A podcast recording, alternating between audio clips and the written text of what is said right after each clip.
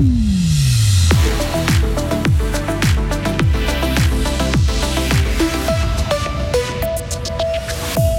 Lutter contre les violences dans le monde du sport, notamment grâce à un document publié aujourd'hui dans le canton. Autre combat, le climat et des retraités qui demandent au canton d'en faire plus pour sauver la planète. Le service civil victime de son succès, le Conseil des États durcit le ton et rend les conditions d'accès plus difficiles. Le mercure va monter jusqu'à 10 degrés, ce qui ne va pas empêcher la neige de descendre aujourd'hui à 700 mètres. Nous sommes mardi 7 mars 2023. Bonjour Sarah Camporini. Bonjour Mike, bonjour à toutes et à tous.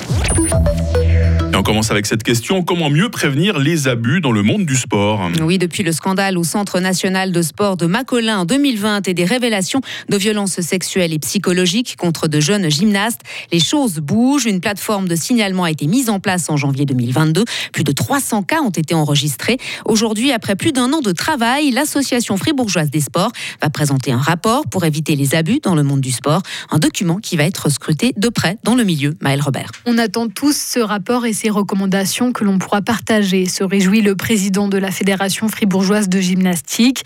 Pour l'instant, les clubs de gym ont un peu chacun leurs mesures. Saint-Aubin, par exemple, est déjà doté d'une charte d'éthique qui clarifie le rôle et la responsabilité des moniteurs, mais c'est plutôt une exception. La Fédération fribourgeoise de natation voit aussi d'un bon œil cette publication, une piqûre de rappel intéressante pour renforcer la protection des athlètes, dit sa présidente. Du côté du patinage artistique, on souligne que la Fédération nationale a déjà transmis ses directives au club. Des mesures sont déjà en place. À Marly, les parents n'ont plus le droit d'entrer dans les vestiaires aujourd'hui, par exemple. Enfin, signe que le sujet est d'actualité, cette question des abus a été abordée lors de la dernière conférence de la Fédération d'athlétisme du canton en décembre. Pour son président, ces conclusions de l'Association fribourgeoise des sports pourraient aider les clubs qui souhaitent modifier leur statut pour aller vers plus de prévention. Dans l'athlétisme fribourgeois, il y a eu un cas d'abus de pouvoir de la part d'un entraîneur ces dernières années. Il aurait été réglé en interne. L'association fribourgeoise des sports publie donc aujourd'hui un état des lieux des différentes mesures qui existent aujourd'hui ainsi qu'une série de recommandations. Un plan d'action suivra au printemps. Eux se battent pour sauver la planète. Les planètes, euh, les grands-parents pour le climat. Section fribourgeoise pousse un coup de gueule contre le plan climat cantonal qu'ils ont examiné sous toutes ses coutures durant une année et demie. Leur constat, c'est que les mesures proposées sont insuffisantes pour réduire les émissions de gaz à effet de serre de 50% d'ici 7 ans, spécialement dans les trois domaines les plus polluants de l'agriculture, de la mobilité et du bâtiment. Ils ont donc remis hier un livre blanc aux autorités. Laurent Thévaux est membre des grands-parents pour le climat. Le livre blanc fait l'analyse de la politique climatique fribourgeoise. Ça veut dire de tout ce que le canton fait en matière de climat. Avec le plan climat, mais avec les autres politiques sectorielles.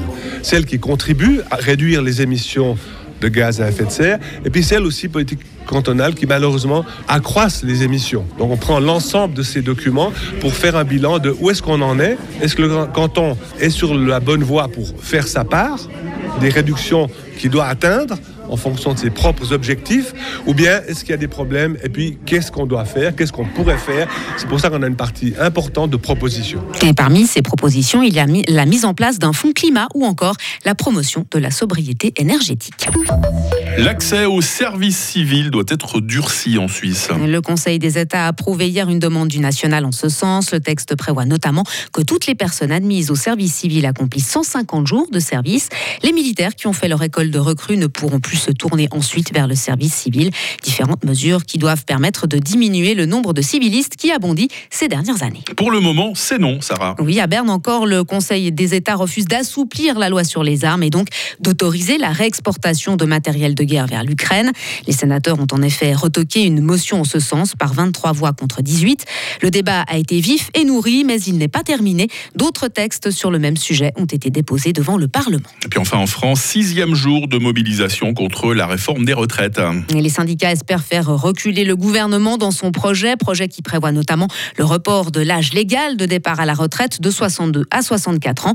Au programme de cette journée de mardi, des grèves, des blocages de routes et des occupations de ronds-points. Et puis évidemment, des fortes perturbations du trafic ferroviaire. Plusieurs liaisons TGV entre la Suisse et l'Hexagone sont supprimées. De nombreux vols sont aussi touchés. La Direction générale de l'aviation civile a demandé aux compagnies aériennes de réduire de 20 à 30% leur programme aujourd'hui et demain. Ah, c'est très suivi. Hein. Sarah Camporini, merci. Vous revenez à 7h30. Retrouvez toute l'info sur frappe et frappe.ch.